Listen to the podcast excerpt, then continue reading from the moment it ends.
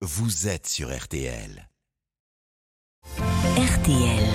Bouvard se souvient. Philippe au bout de son téléphone pour nous plonger dans sa boîte à souvenirs ses plus belles rencontres, les plus marquantes avec l'excentricité artistique ce dimanche. Philippe, bonjour. Salut mon cher Stéphane, bonjour vous tous. Eh bien sachez qu'au XXe siècle, la peinture d'inspiration classique n'allait pas sans fantaisie. En tête des grands excentriques, il faut placer Salvador Dali, marquis de Puebol et pape d'un surréalisme déjanté. Chaque année, le Figaro me chargeait de le suivre durant son séjour parisien.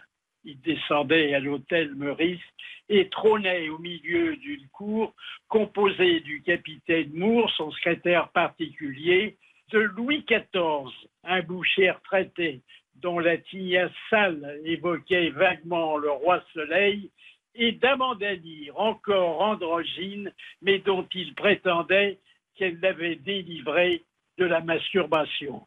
Sa femme Gala, qui avait été précédemment l'épouse du poète Paul Éluard, l'accompagnait rarement.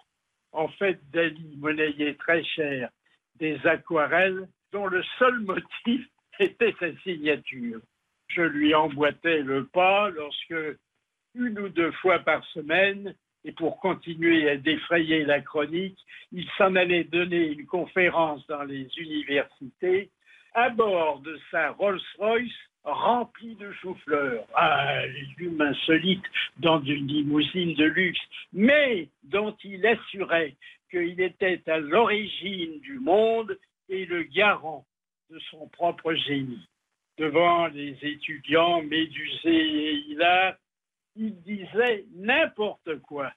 Mais le frémissement de ses bacchantes amis de nez laissait à penser qu'il n'était nullement dupe de cette mascarade.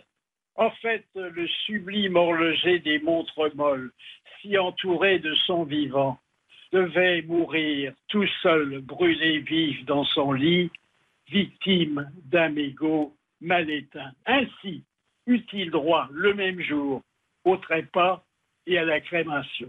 À dimanche prochain. À dimanche prochain, on sera là. Philippe, bien sûr. Philippe Bouvard qui se souvient, c'est dans RTL matin ou week-end.